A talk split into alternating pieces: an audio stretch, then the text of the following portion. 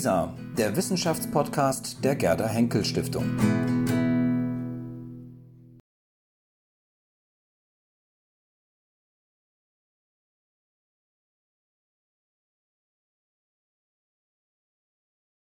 Jetzt kommen wir auf die beiden Brüder. Denn der eine lässt sich oder den anderen nicht verstehen. Und oft ist die Gefahr groß, dass man sich zu sehr auf den einen konzentriert und dabei den anderen vergisst. Aber vergessen wir nicht, die beiden hatten nur zwei Jahre Unterschied im Geburtsjahr. Die beiden haben den gleichen Ursprung, eine ganz ähnliche Ausbildung, eine ganz ähnliche Prägung auch durch den Kontext, in welchem sie groß geworden und dann später der Kontext, in welchem sie erwachsen waren. Ich erwähnte vorhin die zentrale Rolle der Französischen Revolution und der napoleonischen Zeit. Man kann äh, ihr Werden darf, äh, äh nicht ohne das äh, verstehen. Und deswegen freue ich mich sehr, dass wir jetzt die Möglichkeit haben, die zwei zu sehen mit ihren Schwerpunkten. Zuerst Wilhelm von Humboldt mit Frau Tintemann, eine Romanistin, die äh, lange Zeit an dem äh, Projekt der äh, von Humboldt, aber auch von Wilhelm von Humboldt gearbeitet hat. Jetzt ist sie Referentin bei uns in der Akademie. Und sie hat ein Buch, wenn ich mich nicht täusche, vor kurzem herausgegeben über Wilhelm und äh, Alexander mit 30 Objekten. Und dieses Buch ist da drüben zu kaufen. Dann natürlich der unersetzliche Herr äh, Knobloch, alter Kollege und alter Freund aus der Technischen Universität, ein vorbildlicher Wissenschaft, äh, ja, Wissenschaft, Wissenschaftler, würde ich fast sagen. Vor allem Mathematik, aber nicht nur. Der inzwischen die äh, Arbeiten über Alexander von Humboldt hier an der Akademie koordiniert und damit beide noch besser miteinander können. Das Wort gebe ich jetzt an Dorothee Nolte, eine äh, sehr kluge und äh, angenehme Journalistin im Tagesspiegel, den Sie, glaube ich, alle kennen, die auch ein Buch über die Brüder geschrieben hat, aber nicht als Wissenschaftler, sondern als normale Menschen, auch mit ihren kleinen Seiten an Beispiel von Anekdoten. Und ich gebe Ihnen jetzt, wenn Sie möchten, mein äh, äh, Mikro oder Sie machen Danke. das selber. Aber jetzt übernehmen Sie die Leitung der Diskussion mhm. über die beiden Brüder in ihren Unterschieden, in ihrer Gemeinsamkeit, in ihren Verbindungen und viele Aspekte, die wir noch zu wenig kennen. Und wir danken Ihnen schon im Voraus. Ja. Vielen Dank, Herr François. Dankeschön. Ja, die Brüder, wenn man sagt Sprachen versus Zahlen, man denkt gleich, Brüder sind immer irgendwie aufeinander bezogen. Entweder man sagt, sie sind total gegensätzlich oder man sucht danach, was ist ähnlich. Jedenfalls in irgendeiner Form sind sie aufeinander bezogen, haben sich auch selber so empfunden. Und wenn man jetzt mal beginnt, sage ich mal mit dem anekdotisch-biografischen, wenn man sieht, ein, zwei junge Männer wachsen heran wie reagieren die aufeinander. So hat äh, Wilhelm in seine, einmal an Caroline, an seine Frau Caroline geschrieben, sie seien beide von Anfang an wie entgegengesetzte Pole auseinandergegangen, Alexander nach außen und er nach innen. Das wäre zum Beispiel schon mal ein Gegensatz, den wir festhalten könnten, wie er es eine Zeit lang gesehen hat nach außen, nach innen. Alexander derjenige, der in die Welt hinausgeht, der alles selbst sehen und anfassen möchte. Wilhelm, der eher etwas bedächtiger ist und eher mal in Bücher guckt. Alexander, der dann sagte, zum Beispiel in Göttingen, als sie studierten, sagte er, ähm, Wilhelm lebt und webt im System von Kant jetzt und er hat, er hat hier mehr geistige Nahrung, als er, der sonderbare Mensch, braucht. Während Alexander seinerseits seine Wissen am liebsten schöpfte aus der, aus der konkreten Anschauung, aus den Experimenten und nicht so sehr daraus ähm, anzuhören, was andere Professoren zu sagen hatten oder auch äh, eben Bücher vor allen Dingen zu lesen. Das zeigte sich ja schon im Grunde in der Kindheit in Tegel, wo man eben immer das Bild hat, dass Alexander durch die durch den Park stromert und sich die Muscheln und die Schnecken oder alles Mögliche, die Kräuter sucht, während Wilhelm sitzt und liest und sich für die Sprachen interessiert. Insofern über diese Dinge, wie sich diese biografischen Besonderheiten, charakterlichen Besonderheiten womöglich mit den Weltbildern äh, darauf ausgewirkt haben. Darüber werden wir jetzt von unseren beiden hervorragenden Fachleuten einiges hören. Was sind die Gemeinsamkeiten und die Unterschiede zwischen diesen beiden berühmten Brüdern? Und wir hatten jetzt eigentlich gedacht, dass Herr Knobloch beginnt, indem er ähm, uns erstmal was erzählt über Alexander von Humboldt und sein Weltbild.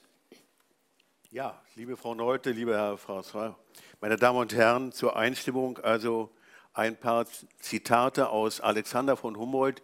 Was hatte er für ein Bild von der Welt?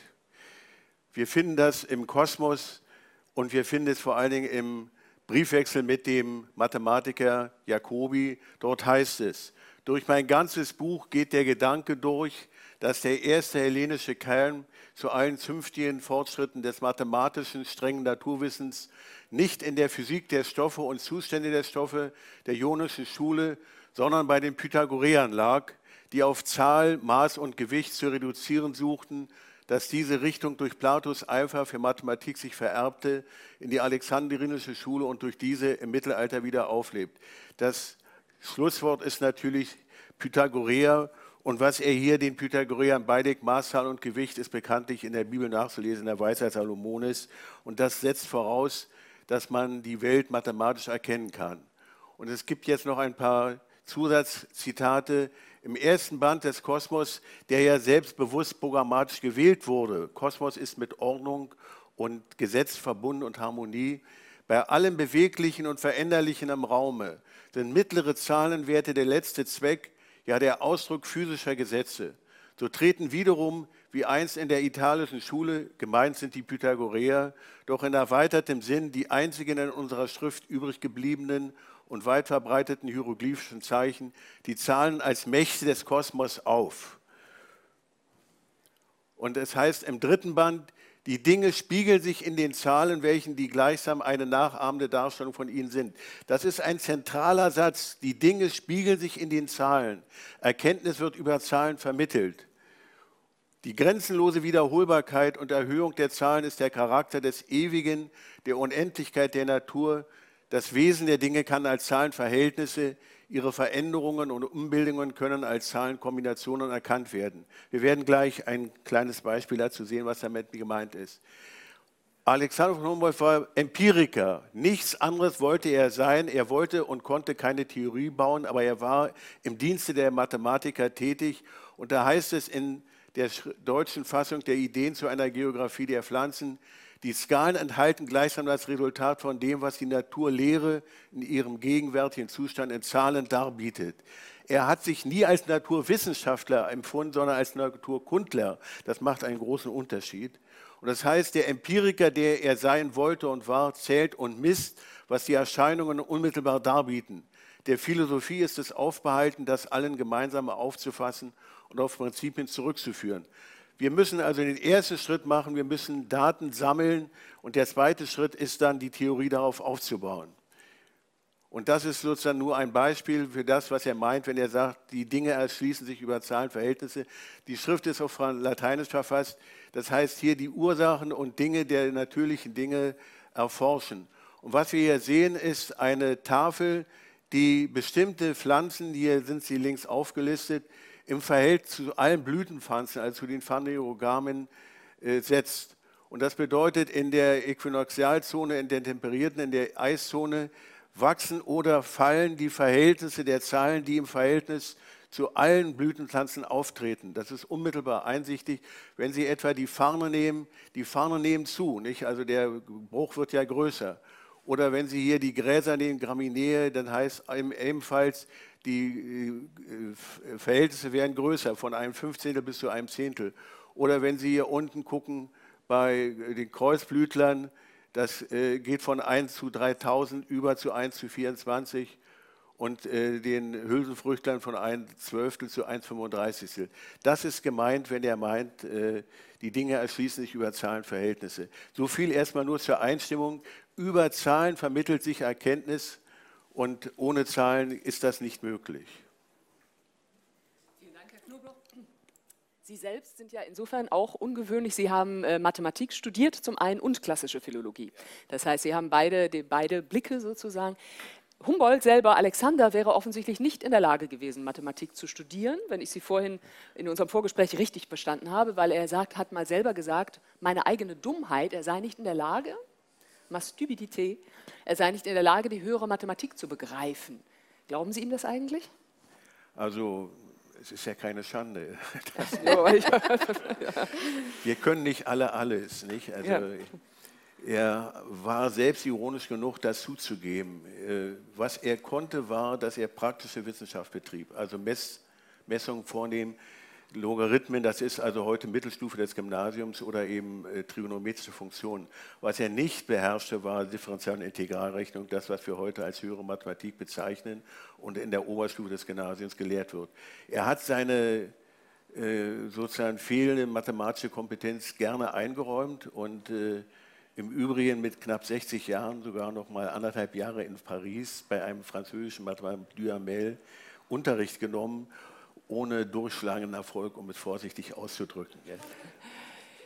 Ist das nicht wirklich sehr erstaunlich, wenn man sagt, dass er ihm, dass er den Zahlen einen derartigen Wert beimaß? Äh, also da sozusagen ist die, sitzt die Erkenntnis und er selbst äh, beschäftigt sich aber gar nicht so intensiv damit, sage ich mal, in dem höheren. Naja, Sinne. er sah sich als Dienstleister der Physiker in seinem Sinn. Physiker, das waren die Naturkundler, also nicht die Physiker im modernen Sinn.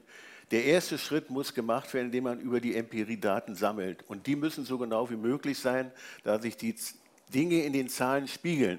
Wollen wir ein zutreffendes Weltbild erhalten, müssen diese Zahlen so zutreffend wie irgend möglich sein. Er hat also alles dran gesetzt und auch die Bedingungen beschrieben, vorbildlich, damit man die Dinge nachvollziehen konnte, genaue äh, äh Messungen zu erzielen. Und um ein Beispiel zu geben, um die Länge, geografische Länge zu bestimmen, kann man bekanntlich ein Chronometer nehmen.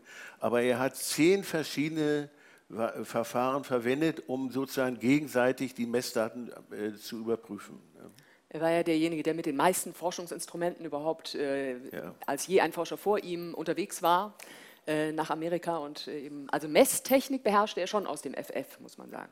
Ja, also das, er, er da sind wir uns einig monatelang äh, geübt, um die Instrumente, das ist ja nicht trivial, anständig behandeln zu können und wurde dazu auch aufgefordert von einem ihm befreundeten Astronomen Zach. Ne? Mhm, genau.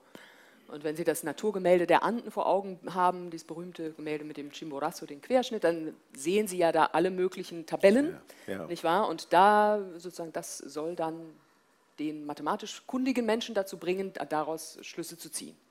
Aus ja. allem, was er, sage ich mal, vor Ort beobachtet hat und angefasst hat, sagen wir, von eigener Anschauung gesehen hat. Ja, ja. Wenn wir das zusammenfassen können, sozusagen Alexander Zahlen. Jetzt wollen wir aber sozusagen gleich direkt den Gegensatz dazu haben, sagen, was hat denn nun Wilhelm?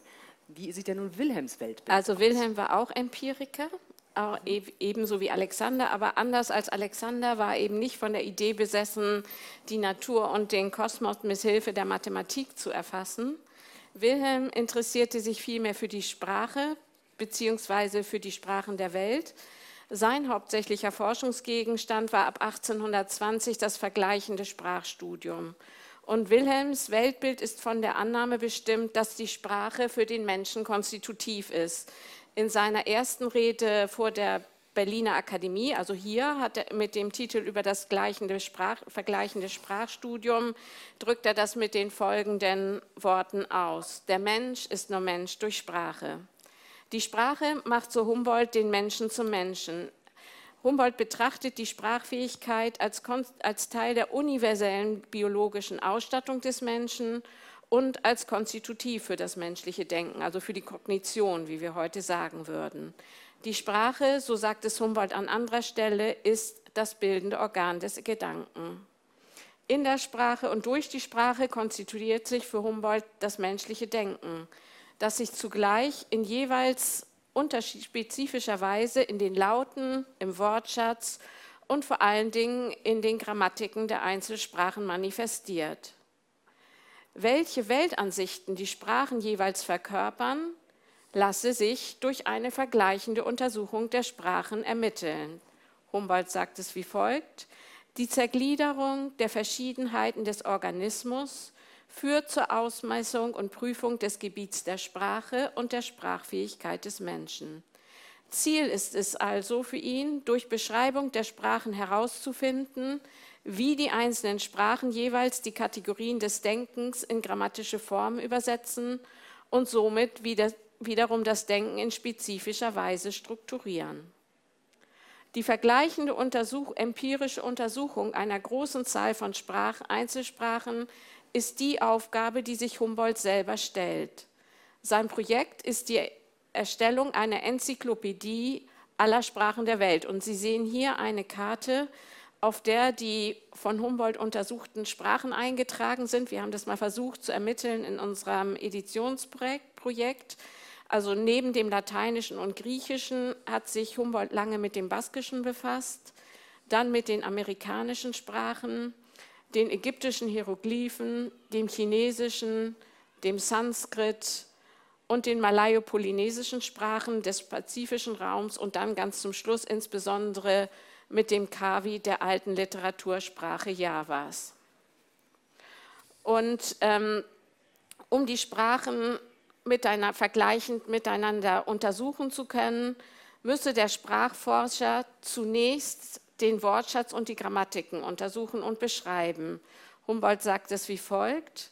Man muss einmal den Bau jeder Sprache in seinem Zusammenhange abgesondert für sich und dann die Eigentümlichkeiten aller vergleichend darstellen, dass das in ihnen liegende von selbst in die Augen fällt. Dieses Zitat hat Humboldt mit Blick auf seine Untersuchungen zu den amerikanischen Sprachen geäußert. Sie sehen das auch nochmal auf der Sprachenkarte. Auf dem amerikanischen Kontinent sind besonders viele Punkte verzeichnet. Humboldt hat insgesamt 25 Grammatiken und grammatische Skizzen zu diesen amerikanischen Sprachen erstellt. Und er hat vergleichende Untersuchungen über das Verb in den amerikanischen Sprachen und über den in diesen Sprachen vorkommenden Laute äh, vorgenommen. Es ist sozusagen, die amerikanischen Sprachen sind die Sprachgruppe, mit der er sich am ausführlichsten befasst hat. Humboldt hatte aber, wie gesagt, nicht nur über die amerikanischen Sprachen ein für seine Zeit ungewöhnlich breites Wissen, sondern eben auch über das Kawi und die malayo-polynesischen Sprachen. Er gilt als Entdecker der austronesischen Sprachfamilie. Also Humboldt hat als erster erkannt, dass die Sprachen des pazifischen Raums alle eine Sprachfamilie bilden. Und äh, Wilhelm äh, Alexander hat betont in der Einleitung zu Wilhelms Kavi-Werk, dass niemand ein so breites Wissen über die Sprachen der Welt hatte wie sein Bruder. Und um nochmal zurück zu Wilhelms Weltbild zu kommen, eine möglichst umfassende Kenntnis der Einzelsprachen, das heißt, der empirische Zugang zu den Sprachen der Welt ist für Wilhelm die Grundvoraussetzung, um die in den Sprachen innewohnenden Weltansichten zu ermitteln und um die Breite der in den Sprachen verkörperten Denkmöglichkeit als Ausdrucksform der menschlichen Sprache an sich zu untersuchen. Damit höre ich jetzt ja. mal auf. Man könnte auch genau. noch was zur Antike sagen, aber wir haben ja auch noch Zeit genau, jetzt für die Diskussion. Er hat ja auch einmal gesagt, ne, wer, wer Equus, Hippos und Pferd sagt, ja. der sagt nicht unbedingt das Gleiche. Also, denn mit jede, jede einzelne Sprache gliedert die Wirklichkeit auf unterschiedliche Art und Weise. Und auch wenn man denkt, bei so einem relativ simplen, äh, simplen Objekt wie einem Pferd, wenn, ne, wäre ja, genau. das ungefähr das Gleiche, ist es dennoch noch etwas anderes. Der Lateiner stellt sich womöglich ein anderes Pferd vor oder fast noch andere Arten darunter als äh, der Deutsche oder auch der Grieche, wie auch immer. Die Unterschiedlichkeit. Das heißt, er hat gar nicht von Weltbildern gesprochen, er hat von Weltansichten gesprochen und hat mhm. gesagt, dass eben die Sprachen das Denken in unterschiedlicher Weise gliedern. Das ist jedem von uns auch klar, wenn wir an unseren Fremdsprachenunterricht denken, wie schwer uns oder wie schwer den meisten sicher von uns die Tempora, die Benutzung der Tempora im Französischen oder im Englischen fällt, denken Sie an den Unterschied von Past Tense und Present Perfect, wie schwer einem das fällt, äh, das zu lernen, wenn die anderen Sprachen die Zeiten genauso, Zeit genauso darstellen würden wie im Deutschen, dann hätten wir diese Probleme nicht. Hm, und auch in, in, der Wortschatz gliedert die Sprachen ja auch in unterschiedlicher Weise. Beispielsweise unterscheiden wir im im Deutschen ja zwischen Treppe und Leiter. Das tut man im Italienischen beispielsweise nicht. Da heißt es in beiden Fällen Scala. Oder im Italienischen unterscheidet man nicht zwischen Ausgang und Ausfahrt. Das heißt beides mal Uscita. Und so gibt es halt unendlich viele Beispiele dafür, wie die Sprachen das Denken gliedern. Das bedeutet aber nicht, dass man nicht alles denken könnte. Also diese, das wurde zeitweise auch gesagt in der Sprachwissenschaft, dass eben angenommen würde, dass eben wenn bestimmte Kategorien in einer Sprache nicht vorhanden sind, dass man das nicht denken kann. Aber das stimmt natürlich nicht. Apropos Denken, was würde denn Alexander denken? Äh, sag mal, Interessierte, würde er dann sagen, das ist interessant, diese äh, Fragestellungen sind interessant oder da man das, kann man ja nur nicht in Mathematik, in Zahlen ausdrücken? Also er beherrschte ja etliche mhm. Sprachen. Nicht? Als Spanisch konnte er perfekt, Französisch ohnehin, aufgrund seines französischen Hintergrundes. Und äh, er hat auch andere Sprachen wenigstens ein wenig gelernt. Nicht dazu gehörte auch Russisch zum Beispiel aber es war natürlich nicht sein zentrales Interesse.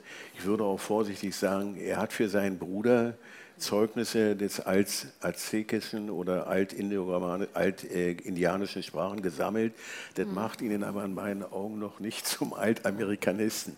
Also er hat diese Dinge auch nicht verstehen können. Nicht? Er hat also hochinteressante Schriftdokumente und äh, zeichnerische Dokumente mit nach Hause gebracht oder eben geschickt aber das äh, hat er für seinen Bruder getan und er hat sie auch nicht ausgewertet. Ne? Mhm. Das heißt, das Interesse war einfach nicht so stark an diesem Thema. Umgekehrt bei Wilhelm, wie weit konnte er, sag ich mal, die Zahlenbesessenheit von Alexander nachvollziehen oder in irgendeiner Weise das habe ich mich auch gefragt. Mhm. Also er hat an einer Stelle ja sich auch, das haben Sie ja sehr schön herausgearbeitet, ja. äh, in dem Text über die Aufgabe des Geschichtsschreibers sich auch darüber geäußert, also wie reizvoll das ist, die Welt in Zahlen zu erfassen, also die Welt eigentlich könnte man sagen empirisch erfassen, weil er sagt ja in dem Zitat, man könnte, es ist ausgesprochen reizvoll, die Sprache in, Tönen, Zahlen oder Linien zu erfassen. Also sozusagen, er, für ihn ist eben die, die empirische Erfassung der Phänomene der Welt auch für, hat für ihn eine große Bedeutung. Ja, er hat seinen Bruder, den älteren Bruder, quasi zitiert, wo äh, Wilhelm, wie Frau Tintemann eben sagte, die Pythagoreer lobt. Mhm. Und es hat eben auch einen hohen Reiz, dass sie äh, mit äh, Zahlen äh, ja auch Ordnung vor allen Dingen verbinden und Gesetz. Mhm. Also diese Welt ist ein Kosmos und das bedeutet nach pythagoreischer Überzeugung, sie ist von Gesetzen beherrscht. Gesetze sind ewig. Das ist übrigens ein ganz zentraler Aspekt. Also diese Welt geht nicht unter, auch wenn es natürlich Naturkatastrophen geht. Er, so, äh, das hat er nicht übersehen. Nicht? Aber insgesamt ist die Welt nicht gefährdet durch solche Naturkatastrophen. Und äh, das hat etwas zutiefst Beruhigendes auch. Übrigens, wo hat er das ja, her? Von einem ja. anderen Mathematiker, ja. den er hoch verehrt hat. Er war ja extrem äh, romanophil äh, von Laplace. Nicht? Also das konnte man nachlesen in der Exposition du Système du Monde, in der Darlegung des Weltsystems, dass die Welt äh, ihm auf Dauer angelegt ist und auch wenn es Perturbationen gibt, wie man die eben nennt, so gefährden Sie nicht das Ganze. Ich sage das nur, weil man ihm auch vorgeworfen hat, er hätte so ein süßliches Harmoniedenken. Das hatte er zweifellos nicht, sondern zu dem Begriff Zahl und Gesetz gehört eben auch Harmonie. Insgesamt ist das eben ein Kosmos.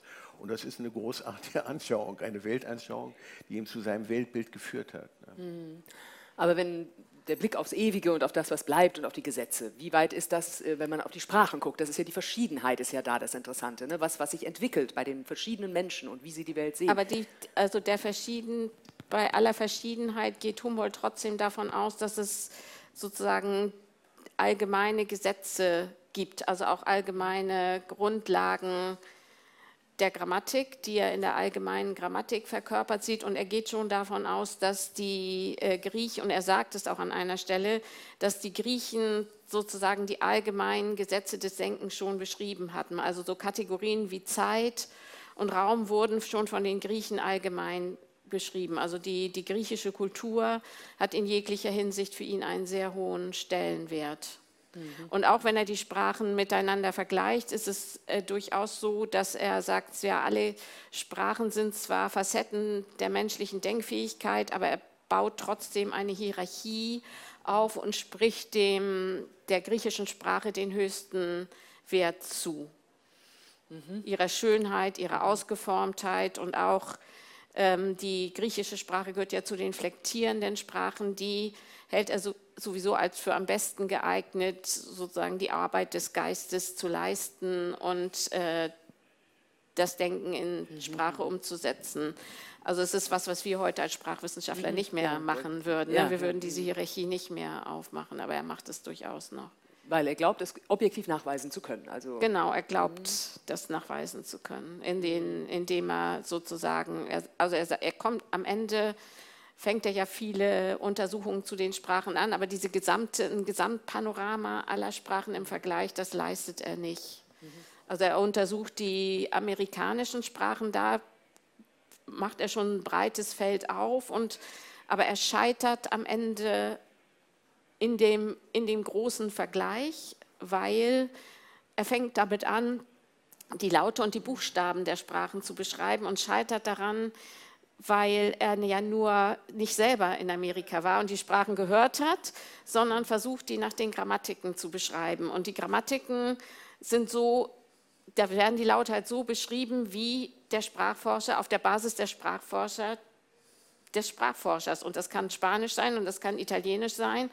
Und da merkt er halt, dass er ganz schnell an, seine, an die Grenzen stößt weil, und schreibt dann auch in seiner vergleichenden Tabelle, ja, und das ist, das ist so wie Spanisch sowieso. Und bestimmte Laute, wie dieses im, äh, im Spanisch dieses X, das kann er dann auch nicht so richtig rausfinden. Da muss er dann breite, viele Leute fragen, um bestimmte Lösungen zu finden. Mhm. Genau, wenn wir vielleicht nochmal zurückkommen, wie guckt man auf die Welt? Wenn wir jetzt hier beim Thema ja Weltbilder sind, wie guckt mhm. man auf die Welt? Wie, wie analysiere ich die Welt zum einen, aber auch wie erlebe ich die Welt? Und da gibt es ja ein paar Aussagen von ähm, über Alexander, zum Beispiel Schiller. Der hat über Alexander ja gesagt, es ist der nackte, schneidende Verstand. Also Schiller hielt ja nicht so viel von Alexander wie von Wilhelm. Er zog Wilhelm vor. Er sagte über Alexander, der habe ein Maul und mache sich immer geltend. Ja. Er, man, er werde, werde, für wichtiger gehalten, weil er, sich eben ein, weil er ein Maul habe und sich geltend machen könne. Wilhelm dagegen eben zurückhaltender. Aber was er ihm eben auch vorwarf, und da sind wir beim Thema nochmal Messen und so, Schiller also sagte, es ist der nackte, schneidende Verstand, der die Natur, die immer unfasslich und in allen ihren Punkten ehrwürdig und unergründlich ist, schamlos ausgemessen haben will.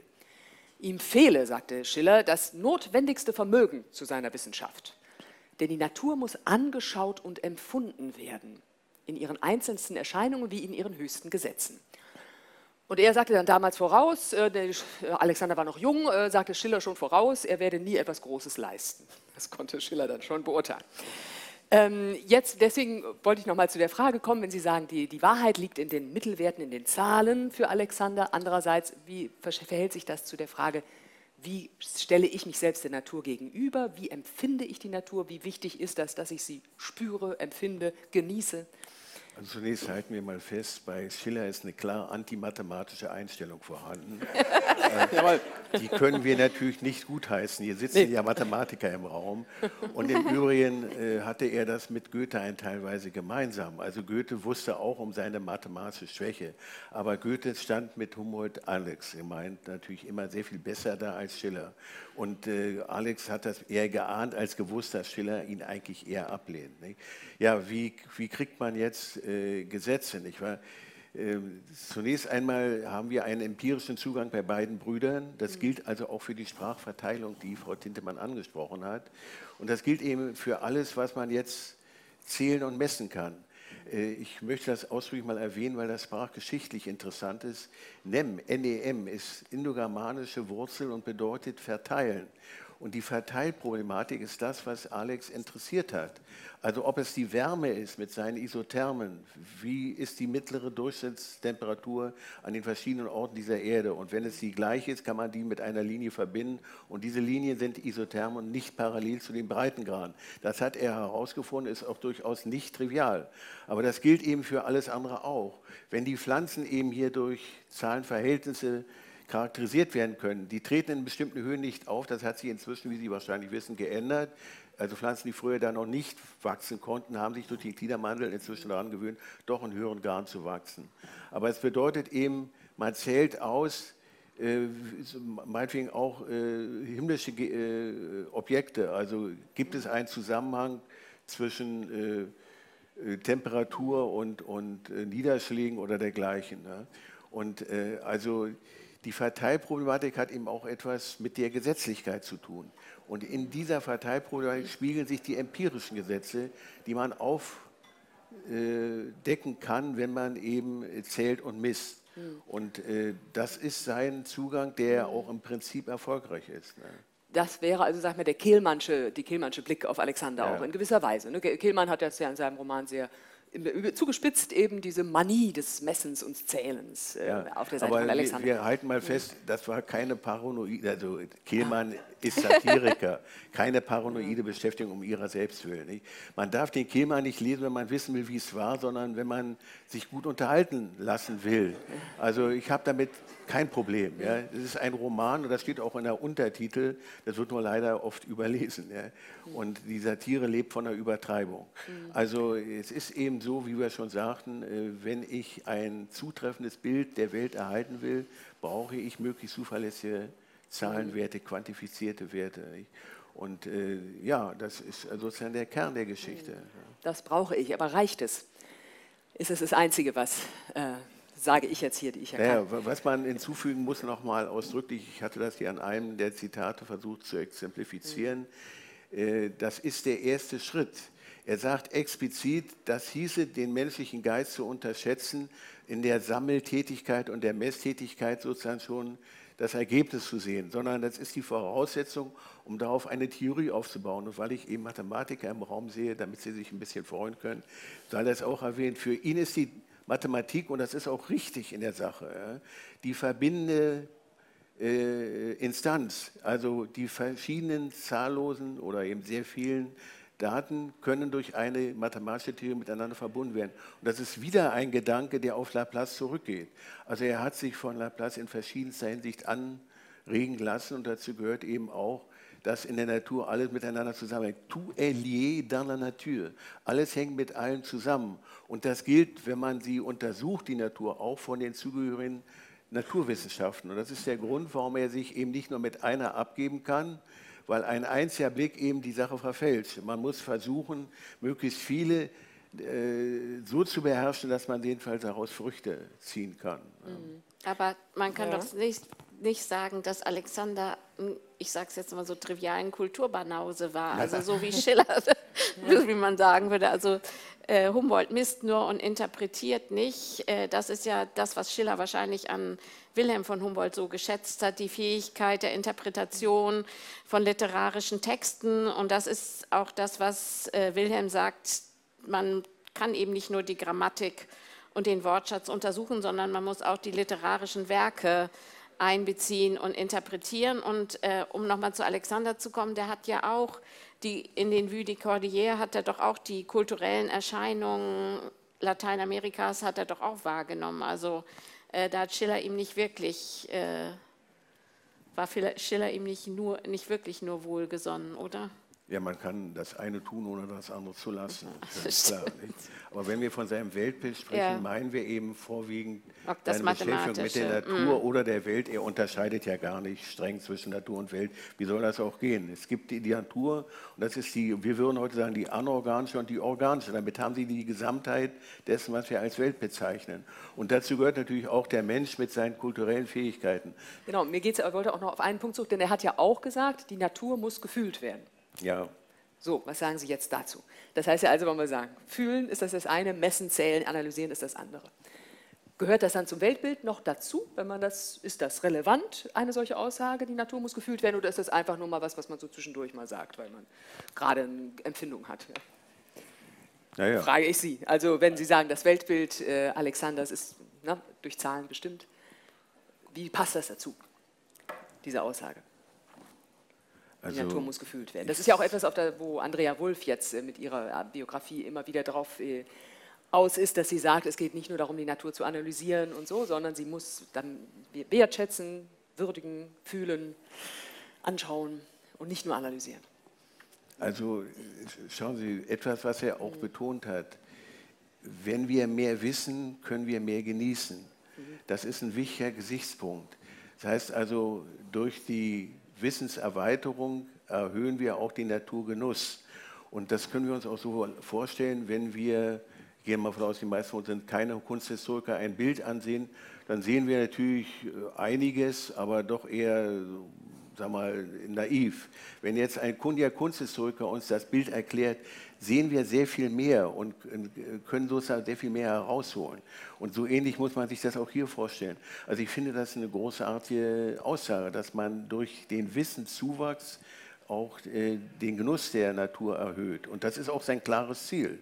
Es wird im ersten und zweiten Band des Kosmos thematisiert, in den Ansichten der Natur. Also das ist sozusagen äh, eine Begleiterscheinung, die gewollt ist. Wenn wir uns sozusagen in seine empirische Naturforschung begeben, dass wir zugleich auch den Naturgenuss erhöhen. Mhm. Kann man sagen, Frau Tintemann, eins der beiden Weltbilder ist irgendwie moderner oder sagt, spricht uns heute mehr an oder von aus wem können wir mehr mitnehmen für heute? Naja, dass man, ich, das eine schließt das andere ja nicht aus. Also ich würde sagen, ähm, dass die beiden haben einfach unterschiedliche Gegenstandsbereiche gehabt, aber die Sprachwissenschaft würde die Art und Weise, wie Wilhelm das, die Sprachen verglichen hat, ja, das wird ja heute noch weiter gemacht.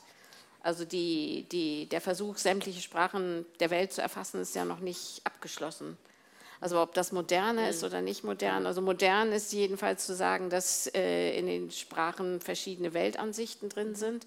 Aber das Mathematische, die, die Natur mathematisch zu erfassen, das wird ja weiterhin auch, ist ja auch weiterhin relevant. Also ich, das eine gegen das andere abzuwägen, scheint mir schwierig zu sein. Naja, es sind verschiedene Stufen der Erforschung der Natur. Nicht? Also, was wir noch einmal herausstellen sollten, er war sich der Begrenztheit seiner Möglichkeiten bekannt, bewusst, aber er war auch ausdrücklich sozusagen bereit, dem Physiker zuzuarbeiten. Und äh, das äh, ist natürlich in gewisser Weise zu einfach gesehen. Also bottom-up würde man das heute nennen, dass man sozusagen aufgrund der Daten die Theorie entwickelt. Das kann so laufen, muss aber nicht so laufen.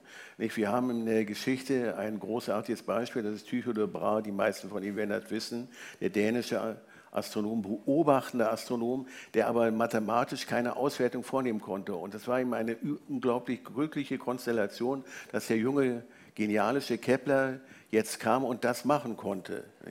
Und äh, so ähnlich muss man sich das vorstellen. Also so kann es laufen. Aber wir wissen, dass es nicht immer so läuft. Das wäre auch äh, merkwürdig. Und äh, wir haben bei Humboldt eben das Beispiel, er hat sich extrem für den Erdmagnetismus interessiert, wiederum um Verteilungsproblematik und ja, hat also gemessen, was man da messen kann, Inklination, Deklination, Intensität aber die Theorie hat Gauss geliefert auf einem sehr hohen Niveau, das Humboldt nebenbei sagt, nicht nachvollziehen konnte, hat er ehrlich zugegeben, weil das also mit äh, höherer Mathematik massiv verbunden ist. Und Gauss hat nicht die Daten verwendet, um die Theorie zu entwickeln, sondern um sie zu überprüfen. Das ist ein anderer Zugang. Nicht? Also er hat sozusagen eine Theorie entwickelt und dann geguckt, ob das, was die Theorie jetzt voraussagt, sich empirisch verifizieren lässt. Dazu hat er nicht nur die Daten von Humboldt verwendet, sondern von zahlreichen anderen äh, Physikern auch, aber eben auch von Humboldt. Und ich will damit nur ein Beispiel geben. Also so wie es sich Humboldt vorgestellt hat, Alex immer gemeint, äh, kann es, muss es aber nicht ablaufen. Also es ist ein bisschen zu simplifizistisch gesehen. Aber man kann doch sagen, dass letztendlich beide Möglichkeiten, die Beschreibung der Welt durch Mathematik oder durch die Untersuchung von Sprachen. Das wird ja beides weiterhin gemacht, aber die Möglichkeiten, wie das heute erfasst werden kann, haben sich ja komplett verändert. Also durch Computer und Rechentechnik kann man ganz andere und kann man ganz andere Simulationen des Weltraums und so weiter machen, die zu Humboldts Alexanders Humboldt noch Zeit nicht möglich waren. Und genauso kann man heute die Sprachen auf ganz andere Art und Weise beschreiben, weil man dahin gehen kann zu den Leuten, man kann das alles aufnehmen, man kann das speichern, das sind ja ganz andere Möglichkeiten. So, so, so sozusagen, man könnte sagen, dass das, was die beiden in der einen oder anderen Weise begonnen haben, dass das Projekte sind, die heute ja noch weitergeführt werden, die ja nicht an ihr Ende gekommen sind. Mhm, ja. Und deshalb sind sie beide modern auf ja, ihre Weise. Ne? Genau. Man kann sich vorstellen, wie sie damals miteinander doch sicherlich sehr lebhaft auch diskutiert haben ja. und sich jeweils für, das, für den, Welt, den anderen Weltzugang des anderen interessiert Aber haben. Vor Ende. Jetzt nochmal zu der Frage, wo Sie, wo Sie gesagt haben, dass Alexander gesagt hat, je mehr man von dem von der Natur weiß, desto höher ist der Genuss. Ja. Da musste ich dann noch mal denken, ah, was hat Wilhelm dazu gesagt? Eigentlich gar nichts, aber mir ist da nur noch anekdotisch eingefallen, dass er einmal, dass dieses Erforschen der Sprachen nicht immer nur vergnüglich für ihn war und dass er in einem Brief an seine Frau mal geschrieben hat, heute Abend bin ich nur mit Tee und unverdaulichen Tamanaka-Konjugationen ins Bett gegangen. Also es war nicht immer nur Freude, die Sprachen zu erforschen, weil auch das Material, was ihm zur Verfügung stand, oft nicht sehr aussagekräftig war. Also das Messen war natürlich auch nicht nur nicht nur äh, immer Freude. Nee, auch nicht einfach. nur vergnüglich. Wir wissen, dass er im Orinoco-Gebiet also so von den Moskitos gepiesackt wurde, dass er sagt, man konnte es hier verzeihen. Er hat ja nur zwei Hände, die braucht er aber bereits fürs Instrument. Es war keine dritte vorhanden, um sozusagen sich der Viecher zu entwehren. Aber äh, er war eben finster entschlossen, also äh, seinen Weg da zu gehen und das bedeutete eben, also das Ergebnis war für ihn das Entscheidende und er hat dafür auch in Kauf genommen, den Weg dorthin natürlich unter Strapazen zu beschreiten. Mhm, genau. Naja, hier, heut, hier und heute beim Salon Sophie Charlotte soll das Wissen aber nur mit Freude verbunden sein, glaube genau. ich. Ne? Hier müssen wir uns keinen Mühsalen unterziehen. Ich aber habe die strenge Aufgabe, jetzt Schluss zu machen. Ja. Ähm, selbstverständlich können Sie aber trotzdem noch sich kurz hier für Fragen mit uns, äh, genau. Wichtig, also ich kann mir vorstellen, dass viele unter ja. Ihnen Fragen zu stellen haben. Und dafür haben wir mindestens fünf, fünf Minuten. weite Minuten. Gut, also. ja, genau, Herr François. Keiner. Immer die erste Frage, die niemand wagt, die erste Frage zu stellen und dann kommen Sie massenweise. Gut. Ich wollte an Frau Tintemann die Frage stellen, hat Wilhelm von Humboldt den Sprachforschungen, die er getrieben hat, einen Stammbaum zugrunde gelegt als Modell, dass die Sprachen sich entwickeln und von einem ursprünglicheren Sprachtyp herkommen, der sich vielleicht direkt auf eine Ursprache zurückführen lässt? Nein, das hat er nicht gemacht. Er hat gesagt, dass äh, man die Ursprache nicht mehr finden kann, also dass man nicht mehr zur Ursprache zurückkehren kann, weil alle Sprachen, so wie man sie vorstellt, vorfindet, sind schon sozusagen fertig. Man kann nicht Sprache, der Sprache sozusagen beim sich entwickeln zugucken. Man kann nur verschiedene Organisationsstufen, hat er gesagt, der Sprachen unter, untersuchen, zum Beispiel die Entwicklung des Lateinischen zu den romanischen Sprachen.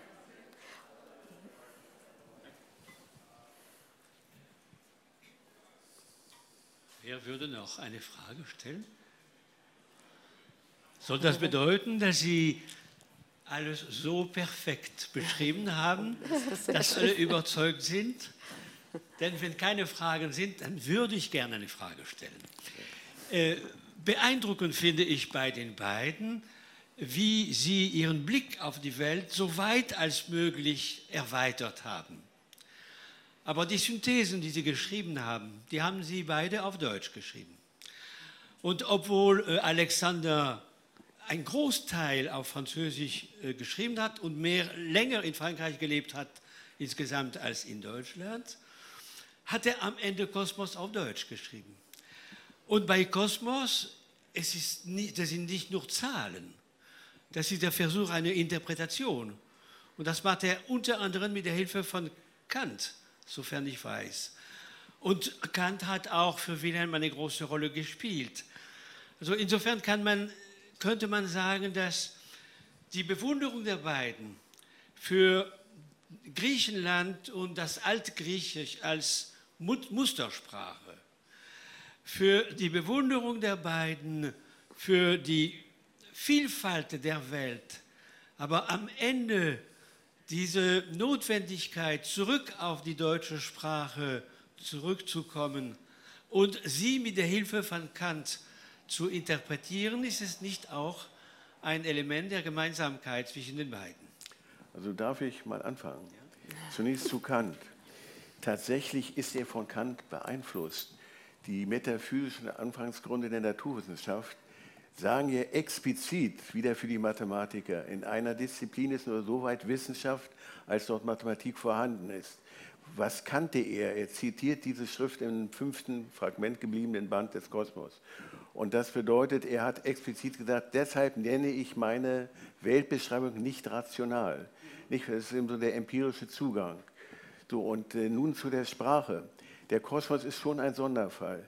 Ich hatte ja, Sie erinnern sich vielleicht, die letzte Folie gezeigt. Das ist vielleicht die wichtigste Programmschrift, die er verfasst hat, und sie ist auf Latein verfasst. Und es gibt zwar eine deutsche Übersetzung, der arme Mann hat zwar Latein irgendwie gekonnt, hat aber die Inhalt nicht verstanden, um es also simpel zu sagen. Ja. Und das bedeutet, er hat dort, der äußert sich auch zu der Rolle, die diese Schrift für ihn spielt, gegenüber dem Altphilologen August Wolf. Das ist für ihn die wichtigste Schrift, eine Programmschrift. Ich erwähne das nur, weil wir vielleicht doch äh, noch mehr differenzieren müssen. Er hat natürlich vieles, Vue Cordillère, Frau Tintemann hat es ja zitiert, ne, äh, äh, verfasst und er hat auch die äh, Ideen einer Pflanzengeographie zeitgleich auf Französisch und auf Deutsch verfasst und selbst übersetzt, was er meist nicht gemacht hat. Nicht? Und dann war er übrigens aus gutem Grund oder aus schlechtem Grund, wenn man so will, mit den Übersetzungen wenig zufrieden nicht? und hat dann Einfluss genommen oder abgelehnt, weil es natürlich auch Raubübersetzungen gab. Also der Kosmos ist sozusagen sein Alterswerk und äh, Sie erinnern sich aber, die erste Folie war ja darauf gemünzt. In meinem Werk geht durchgängig diese Idee dass äh, der Pythagoreismus sozusagen die zentrale Instanz ist für die Welterkennung.